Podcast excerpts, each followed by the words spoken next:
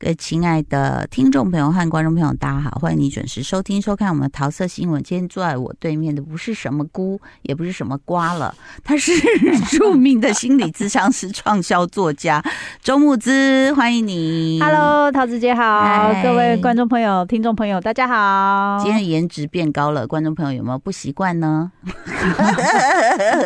一直在损我的过去的那些那个战友们，但是其实这个木之又出了这个新。书哦，大家一定看得到，因为他每次一出书就上排行榜这样子。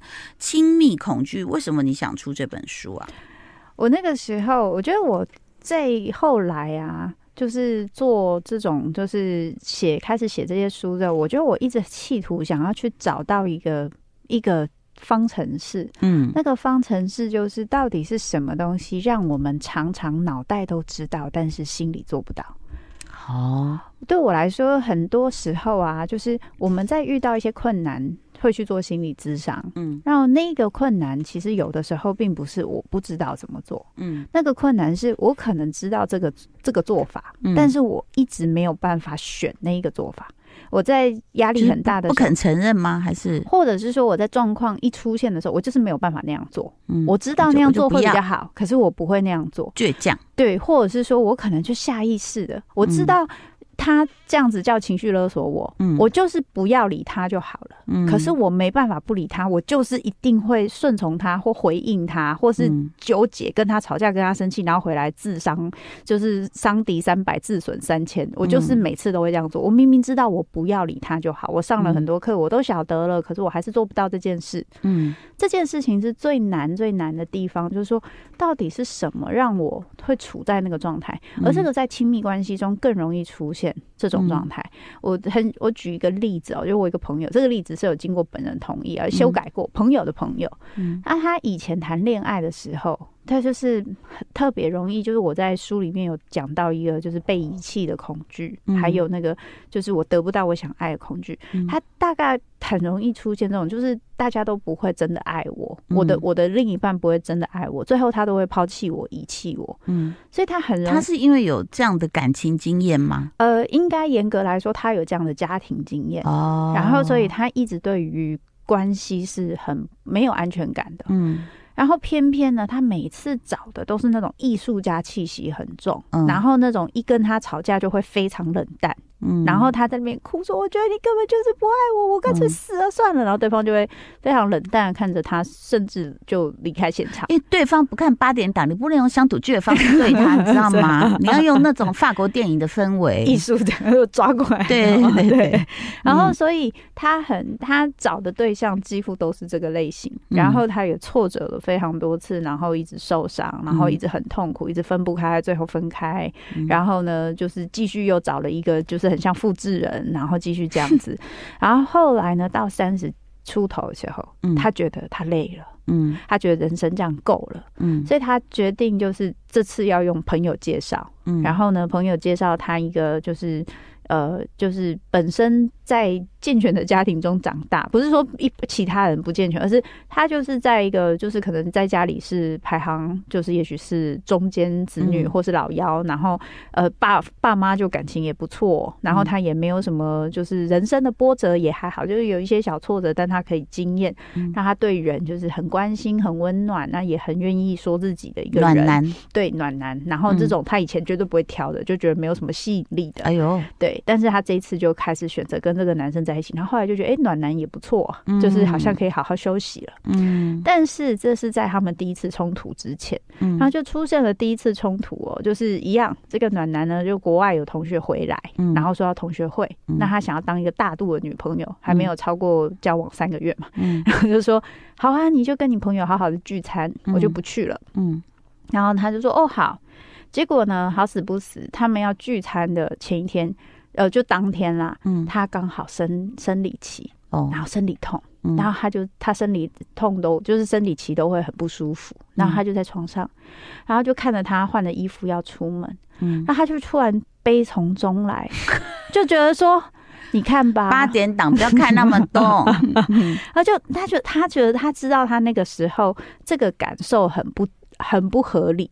但是他那个时候那个被遗弃，觉得自己不重要，嗯、对方要去做他自己的事情，因为那个东西跟他妈妈丢下他出去外面工作，或是没有理他的需求，这个感觉太相像了。即使他长大之后知道妈妈是有原因的、有困难的，但是那个感受还是让他非常非常的不舒服。嗯，所以他就开始了，就是在床上打滚，然后哭说。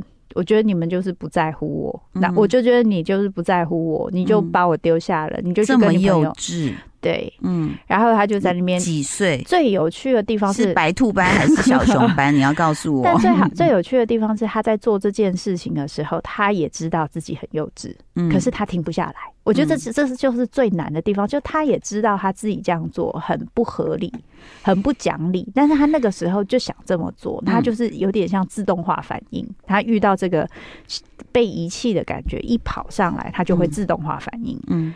然后呢，她就，而且她已经想象她的男朋友就会跟她以前的男朋友一样，对她失去耐心，觉得她很讨厌，嗯、然后不想理她。戏这么多，然后她就会继续可以觉得自己很惨，在。孤独的角落里面舔舐着自己的伤，嗯、这种感觉。他，是舞台剧的从业人员？戏很好。我我觉得这这，当我也有一点夸张，嗯、因为我改编嘛，因为可是那个内心的那个处境是很像。嗯，然后呢，可是她那一次她惊艳到的是，当她这样的时候，她男朋友没有离开，她、嗯、男朋友是就跑到床边，嗯、然后就看着她说。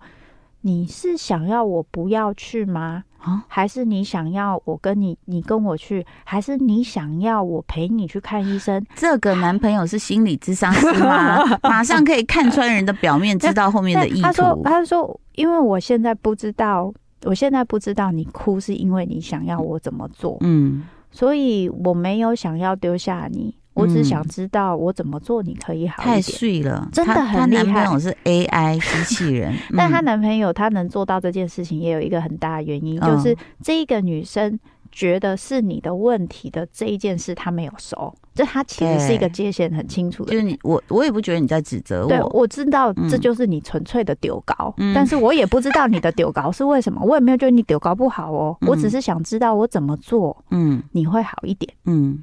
然后那女生就突然觉得，对啊，我在干嘛？我在演哪一出？我有事吗？但还是这个男的本身就是家里是公庙，看过很多丢嘎。对，就是当然，我诚实的说，我觉得，因为后来这一个我的这个朋友的朋友，他。男朋友这样回应她之后，她就意识到她这样真的不行，嗯，她就开始做非常大程度的调整。于是他们后来就很顺利的交往，后来就步入礼堂，嗯，然后后来将两个人在在一起的，就是。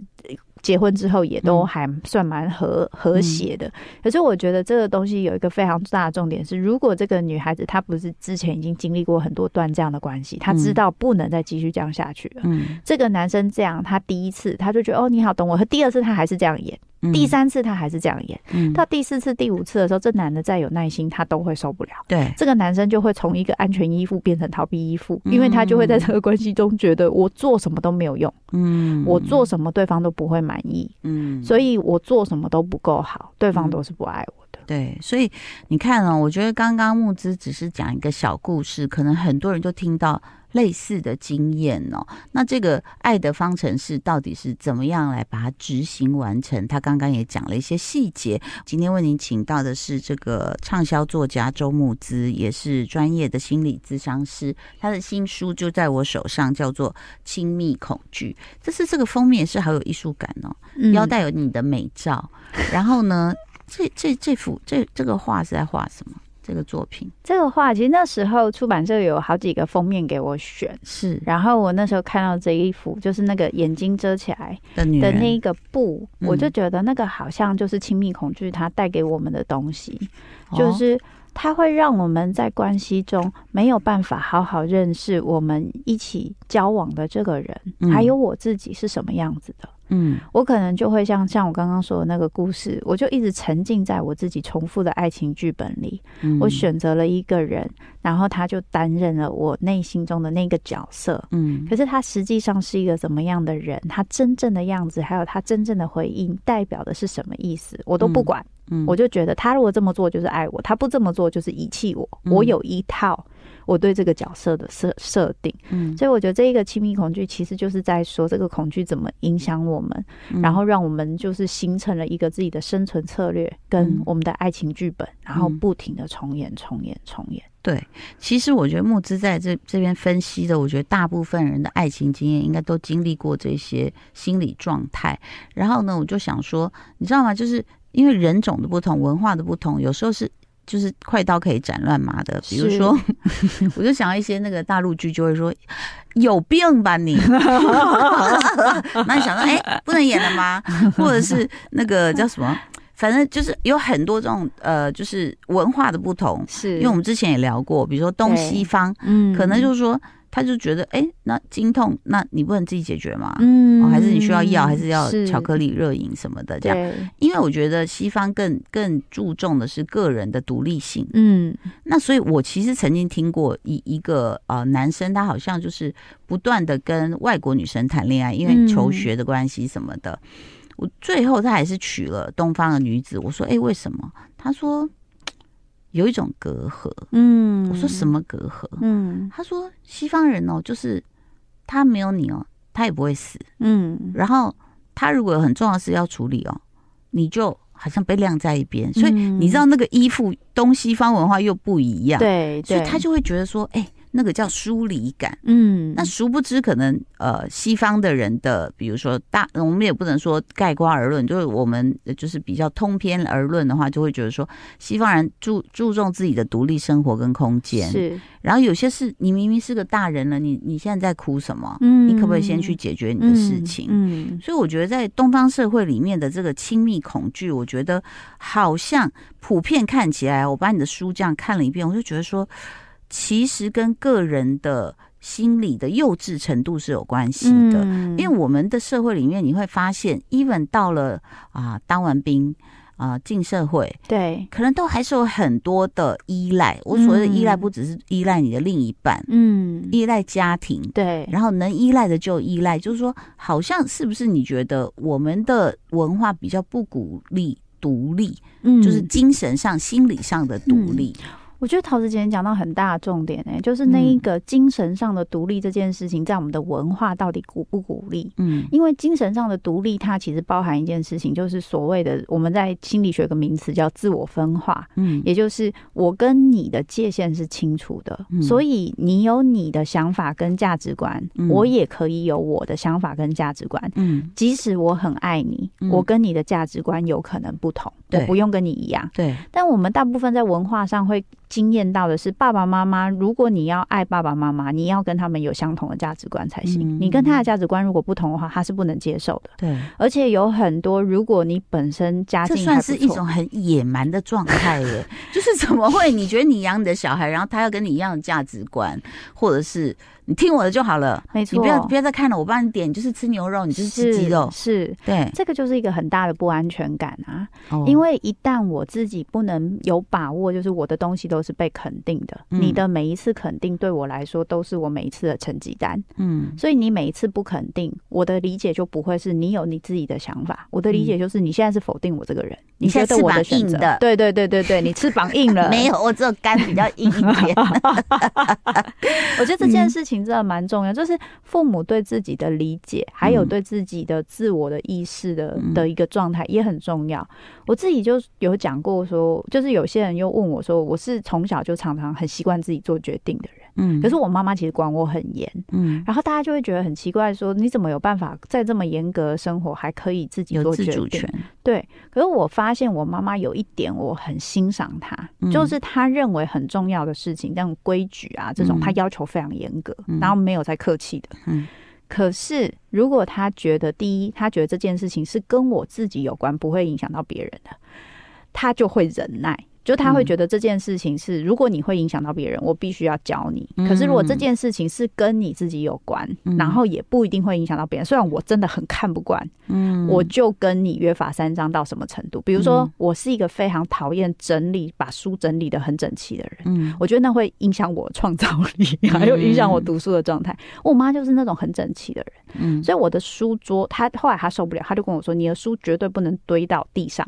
嗯，在你书桌上面，我就当。”当做没看到，你怎么放那是你的事情。嗯、后来我妈有一次就忍不住说：“钟牧之，我真的从来没有在你的书桌上看到桌面过，而且是好几层。嗯，你这样怎么写功课？”我说：“妈，你知道吗？这样其实不用擦桌子，因为你每次把书拿起来看的时候，灰尘就会掉下去。嗯，然后你就会吸地，所以我的桌子永远都很干净。”嗯，我妈听完之后，她也没有骂我，嗯，她就深深的吸一口气，然后就离开现场。而且至少是，就算你桌面是乱的，可是你的思绪是清楚，而且你找资料是我是清楚的。对，所以我妈妈后来就学会了一件事，就她养了一个跟她的思考跟做法完全不同的小孩，啊、所以她必须学会认识这个小孩是长什么样子。嗯、所以我记得在我上国中的时候，我妈就跟我讲了一句话，嗯，她说我们家没什么背景，嗯，我就是念高职，嗯，然后我念商，你对商一点兴趣都没有，嗯、所以可想。而知你以后想要走的路，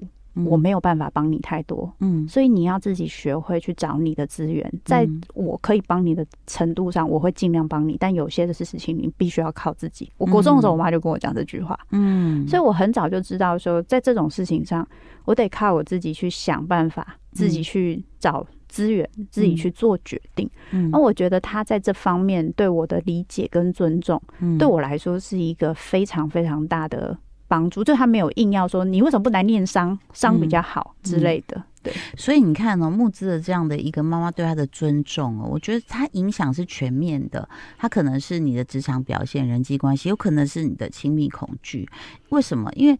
我我其实后来发现，这个万恶的根源哦，就是啊就是我们的价值观错误的代代相传，嗯，然后再来用啊、呃，就是控制来情了，然后造成他有很多事不能自己做决定的时候，他也不会为自己的人生负责。我们今天跟这个周木之在聊亲密恐惧这件事情啊，其实他的书呢，每次我觉得都整理的非常好，因为人家是专业人士，所以你可以去找这里面的六种亲密恐惧，然后你是不是？